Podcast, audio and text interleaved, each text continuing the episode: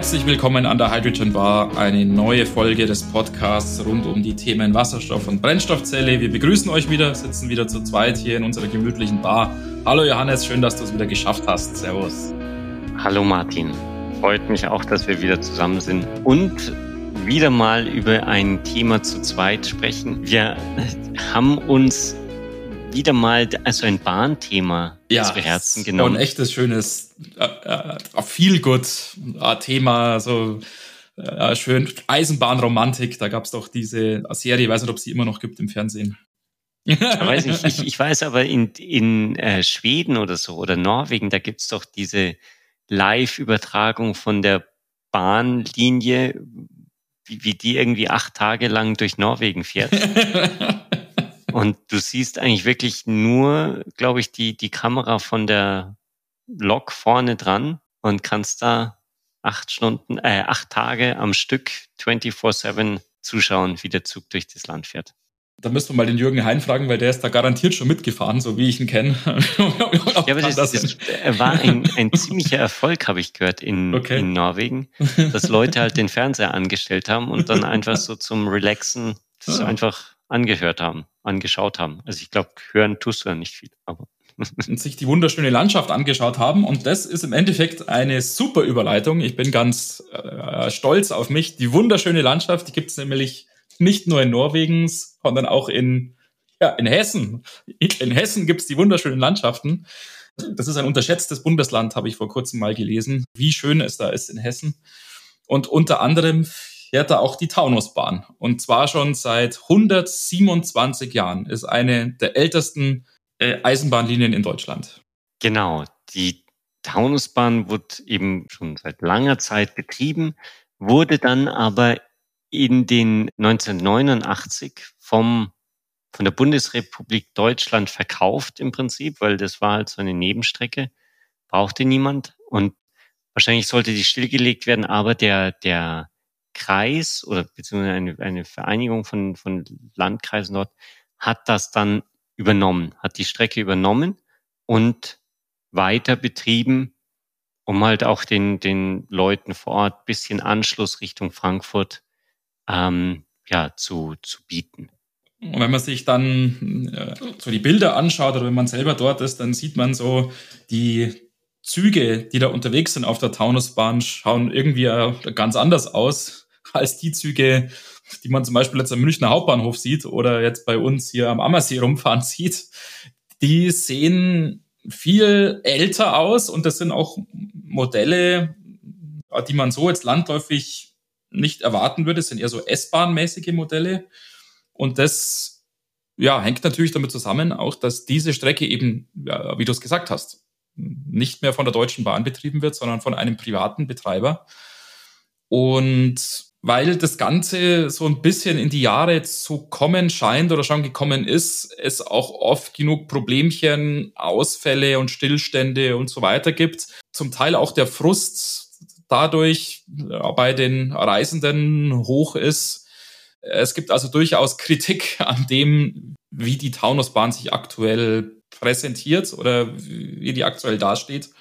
Und nicht nur aus diesem Grund wird da eine Veränderung geben in sehr, sehr kurzer Zeit, die hier mit unserem Podcast-Thema zu tun hat, Johannes. Ja, zum Fahrplanwechsel irgendwie Ende des Jahres sollen die ersten Wasserstoffzüge dort diese alten Dieseltriebzüge ersetzen. Und dann kann man mit Wasserstoff durch den Taunus fahren, im Prinzip. Ja, genau. Jetzt geht's natürlich wieder nicht so schnell, wie man gedacht hätte und nicht so viel, wie man gedacht hätte, aber es geht los. Also es werden, du hast den Fahrplanwechsel erwähnt, der ist, glaube ich, am 11. Dezember. Jetzt müssen wir mal schauen, je nachdem, wann wir die Folge veröffentlichen, ob der 11. Dezember noch kommt oder schon war. nehmt es uns nicht übel, liebe Hörerinnen und Hörer. zum 11. Dezember, zum Fahrplanwechsel, sollen die ersten Wasserstoffzüge aufs Gleis gesetzt werden. Es sind dann so ungefähr neun Stück, also ungefähr ein Drittel von der Zahl, die ursprünglich geplant war und die auch nach wie vor noch geplant ist. Soll nämlich irgendwann 27 werden. Aktuell, weil es natürlich mit den Lieferketten wieder schwierig ist, weil die Fertigung wieder länger dauert und halt die üblichen Argumente, wird die Anlieferung, die Inbetriebnahme der restlichen 18, ungefähr 18 Züge etwas länger dauern und dann erst so Ende des ersten Quartals nächsten Jahres soweit sein. Genau, aber diese, die ersten Züge, die, es sind anscheinend schon die ersten Züge im Einsatz, also eher so zum, zur Probe. Ich weiß nicht, ob die schon Demo im Passagier, zu, ja, genau. Passagierverkehr ja. sind, aber zumindest, dass die Schaffner sich damit äh, bekannt machen, dass die, die Lokomotivführer sich damit auskennen. Ein, ein Punkt, warum man natürlich da auf Wasserstoff gegangen ist, war, dass die man die, die Strecke nicht elektrisieren wollte, beziehungsweise da die, die Kosten sparen wollte. Vielleicht ist mir gekommen, als ich da recherchiert habe, vielleicht liegt da auch ein bisschen so ein Politiker, äh, politischer Hintergrund dabei, weil äh, da gibt's wohl ein, eine Streiterei über die, die S-Bahn von, von Frankfurt, dass die quasi der Taunusbahn den, die Strecke wegfrisst. Und die läuft natürlich mit Oberleitung. Und wenn man jetzt da die, die Strecke mit Oberleitung versehen hätte, dann hätte die S-Bahn ja komplett durchfahren können. Und vielleicht war das auch ein Grund, warum man da dann zu dem, den Wasserstofftriebzügen gekommen ist, um halt da auch bisschen sich abzugrenzen gegenüber der, der S-Bahn und die Taunusbahn, Taunusbahn wirklich als Taunusbahn bestehen zu lassen. Also, das ist jetzt eine Spekulation. Meldet euch gerne, wenn ihr mehr dazu wisst und sagt, das war Dummheit von mir. Aber äh, ich könnte es mir halt vorstellen. Jedenfalls die Züge, die auf der Taunusbahn zum Einsatz kommen werden, sind wieder die von Alstom, der Coradia Island, über den wir ja auch im Podcast schon gesprochen haben oder über den man ja auch in den Medien so landläufig schon seit einigen Jahren im Endeffekt relativ viel liest. Ja, das war und, und ist nach wie vor ja das erste kommerziell zu betreibende Schienenfahrzeug, äh, das wirklich mit einer Wasserstofftechnik arbeitet. Mittlerweile gibt es natürlich noch weitere Modelle, aber dieser Zug von Alstom oder dieses Modell von Alstom ist ja, mm, ja jetzt schon einige Jahre alt, hat schon einige Erfahrung auf dem Buckel, wurde auf verschiedenen Strecken schon eingesetzt, wurde in vielen europäischen Ländern schon eingesetzt als Demonstrationsfahrzeug und nimmt mit mit der Taunusbahn eben jetzt in einer weiteren Region auf einem weiteren Streckennetz seinen regulären, kommerziellen, ja, fahrplanmäßigen Betrieb auf. Ja, wenn ihr euch diese Serie nochmal anhören wollt, das war die, die Episode 42, wo wir diesen ganzen Themenkomplex Wasserstoffzug um, umschritten haben. Folge, wo es um die Trucks ging. Ich glaube, das war die 18, auf die wir da ja erwiesen haben oder verweisen. Aber genau, es ist zumindest noch nicht so ganz steinalt. Alles klar. genau. Aber ich merke, wir haben immer mehr Folgen, wo wir schon irgendwie mal drüber gesprochen haben. 42 ähm, zumindest. Okay. Aber nichtsdestotrotz. Das ist noch nicht so steinalt wie, wie die. Aber wenn wir zurückgehen zu diesem Island, ähm, es ist da auch interessanter natürlich, wo kommt der Wasserstoff her? Weil der, der Wasserstoffzug allein ist ja, hilft mir ja nichts, wenn, wenn ich den nicht betanken kann. Und das ist auch ein, ein super interessantes Thema, weil der kommt aus so einem Industriepark, dem Industriepark Höchst, der in der Nähe da ist und einiges an, an Wasserstoff hat, eben wiederum als Abfallprodukt aus der Industrie. Und Zusätzlich gibt's da in der Nähe auch noch ein, ein Windkraftwerk, wo, wo im Prinzip Überschussstrom dann durch ähm, Elektrolyseure in Wasserstoff verwandelt wird. Und dieser Wasserstoff, der, der wird dann zum Teil auch da zur Verfügung gestellt. Und so hat man da im Prinzip wirklich diesen regionalen Zyklus geschlossen und muss den, den Wasserstoff nicht irgendwie über hunderte Kilometer oder sogar aus, aus Saudi-Arabien importieren. Also es ist wirklich ein, ein schönes, nettes, kleines, abgeschlossenes Projekt, muss man sagen. Ja, ja, genau. Also das kann man wirklich sagen. Die Tankstelle im Industriepark Höchst ist natürlich auch deshalb sozusagen sinnvoll, weil die Betankung von Zügen ja verhältnismäßig unkompliziert vonstatten geht. Das ist also anders, wie wenn man jetzt halt PKWs oder ja dann auch die Trucks jetzt betanken möchte, wo es ja wirklich darum geht, innerhalb von möglichst kurzer Zeit hier die Befüllung hinzukriegen und deshalb halt die Tankstellen ja, Technik verhältnismäßig aufwendig ist. Da geht es dann um Vorkühlung, es geht um Speicherdrücke, die da stimmen müssen, Verdichterkapazitäten, die da stimmen müssen. Und der Vorteil bei der Betankung von Zügen ist einfach, man kann sich ja äh, im Vergleich verhältnismäßig viel Zeit lassen. Dann dauert die Betankung halt mal eine Stunde oder vielleicht sogar noch länger, aber man spart sich einfach einen riesigen ja, Teil der Investition für die Tankstelle, weil man im Endeffekt einfach den Wasserstoff so äh, rüberfüllen kann ins äh, Schienenfahrzeug rein, wie er da ist. Die Qualität muss natürlich halbwegs passen, sonst beschwert sich die Brennstoffzelle wieder, das ist klar. Aber die Betankungstechnik oder das Betankungsprotokoll ist natürlich wesentlich relaxter und einfacher als bei Pkw. Genau, insofern bald wird es da wirklich ernst und die, die Züge kommen auf die Strecke. Wir werden sehen, wie, wie zuverlässig die sind, aber bisher aus den bisherigen Coradia Elend Projekten gibt es ja eigentlich keine großen Beschwerden, zumindest nicht öffentlich. Das heißt, es wird dann wahrscheinlich alles ganz, ganz smooth laufen. Und vielleicht schaffen wir es ja dann auch mal da vor Ort zu sein. Ja, interessant finde ich übrigens noch, diese Wasserstoffzüge sind dann nicht von der Hessischen Landesbahn betrieben. Da hat sich wiederum dann äh, ja, die Deutsche Bahn jetzt durchgesetzt, beziehungsweise eine Tochter der Deutschen Bahn, die da plötzlich wieder jetzt mitgemischt hat und ja, da sich äh, auf die Ausschreibung eben halt mit beworben hat und äh, tatsächlich da den Zuschlag bekommen hat. Äh, das heißt, man kann sozusagen jetzt sagen, ja, die Deutsche Bahn ist jetzt zurück bei der Taunusbahn, wenn man das so sagen will, ja, weil die jetzt tatsächlich diese Wasserstoffzüge eben da ins Spiel bringt. Das ist sowieso ein, ein ganz interessantes Konstrukt, also generell mit diesen Bahnen. Also die, die Strecke, die äh, gehört und wird unterhalten von dem Verkehrsverband Hochtaunus. Dann gibt's jemanden, der die Züge drauf fährt und was halt bisher die hessische Landesbahn war und dann in Zukunft die Deutsche Bahn sein wird.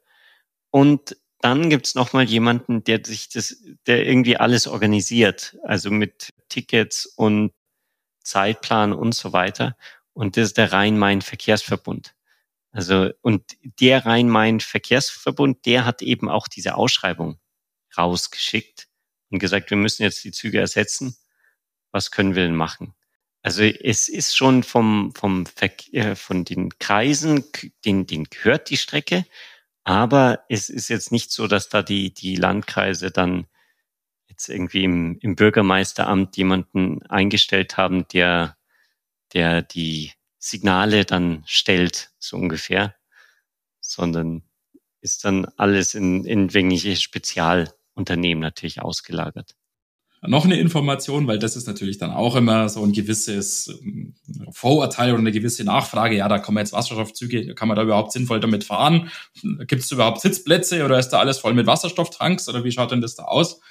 Ja, ähm, es ist nämlich tatsächlich so, die neuen Wasserstoffzüge haben je Fahrzeug 160 äh, Sitzplätze und damit rund ein ein, ein, ein Drittel mehr als die heutigen Züge. Das heißt, man hat nicht nur den Vorteil, eben eine saubere und lokal emissionsfreie Technologie hier an Bord zu haben, sondern man kann sogar mehr Sitzplätze bieten und äh, dadurch mehr Leuten dieses Angebot machen, halt auf diesen vier Linien, die die Taunusbahn äh, hat, dann tatsächlich mitzufahren. Und ah, der Bundeskanzler hat sich natürlich dann auch schon angeschaut im Frühjahr von diesem Jahr. War der Olaf Scholz ähm, vor Ort, hat da Hände geschüttelt und hat sich auch im Industriepark Höchst die Tankstelle angeschaut. Äh, äh, das heißt, man hat auch den Segen der Regierung sozusagen ähm, und kann da voll durchstarten im Projekt. genau. Eine interessante ja, Info, hängt nicht wirklich mit dem Projekt zusammen, aber vor einigen Wochen oder Monaten gab es auch eine Studie von Baden-Württemberg, die im Prinzip sich auch um dieses ganze Thema Wasserstoffzüge be beschäftigt hat und die dann zum äh, Schluss gekommen sind, Wasserzüge machen keinen Sinn. Wir können alles mit elektro- und batteriebetriebenen Zügen abdecken. Was ja eigentlich erstmal im, im kompletten Widerspruch jetzt zu der Hochtaunusbahn steht und auch zu den anderen Projekten, wo Wasserstoffzüge eingesetzt werden. Es lag aber, so wie ich das verstanden habe, vor allem an den regionalen Gegebenheiten. Dass halt im Baden-Württemberg schon extrem viel der Strecke elektrifiziert ist. Es gibt relativ wenig und eher kürzere Strecken, die wirklich keine Elektrifizierung haben. Und ähm, da ist dann natürlich sinnvoll zu sagen, wegen den 20 Kilometern muss man jetzt nicht eine Wasserstoffinfrastruktur aufbauen, wenn man ja das realisieren kann, dass irgendwie der, der Zug, da sein, sein Oberleitungsabnehmer auf, rausfährt, dann auflädt, wo, wo elektrifiziert ist. Und sobald er die Strecke verlässt, fährt er halt mit Batterien die paar zehn Kilometer und kommt dann wieder zu einem elektrifizierten Abschnitt. Das ist mir nur gerade eingefallen. Als zusätzlicher Input hat jetzt mit der Taunusbahn eigentlich nichts zu tun, aber mit dem Thema im Großen und Ganzen. Ja, das ist, glaube ich, darüber muss man sich nicht streiten, halt, wo es eine Oberleitung gibt und ja, vielleicht kurze Unterbrechungen in der Oberleitung, ja, natürlich. Da ist es sinnvoll, natürlich dann rein elektrisch oder batterieelektrisch zu fahren, selbstverständlich. Aber ich denke mal, der Aufwand und auch der Wille, jetzt diese Taunusbahn zu elektrifizieren oder auch andere Nebenstrecken in Deutschland zu elektrifizieren, mit einer Oberleitung auszustatten, wo ja eh schon immer die Diskussion ist, ja, legt man diese Strecken still, weil es rentiert sich ja nicht. Und dann sind auch schon Strecken stillgelegt worden und die könnte man doch wieder reaktivieren. Aber ja, da müsste man eine Oberleitung bauen, um Gottes Willen und so weiter. Das ist ja eine andere Situation einfach. Da ist dann, glaube ich, da spielt der Wasserstoff halt seine Stärke aus, weil er eine verhältnismäßig niedrige Hürde bietet, um solche Strecken eben äh, attraktiv zu halten und dann auch klimaschonend betreiben zu können. Und da ersetzt dann eben auch der Wasserstoffzug den Dieselzug und nicht den ohnehin schon mit der Oberleitung fahrenden Stromzug sozusagen. Und das ist ja das, was dann interessant ist sozusagen. Denn der, also diese Taunusbahn, die beginnt im Prinzip da, wo die S-Bahn endet, so wie ich das verstanden habe.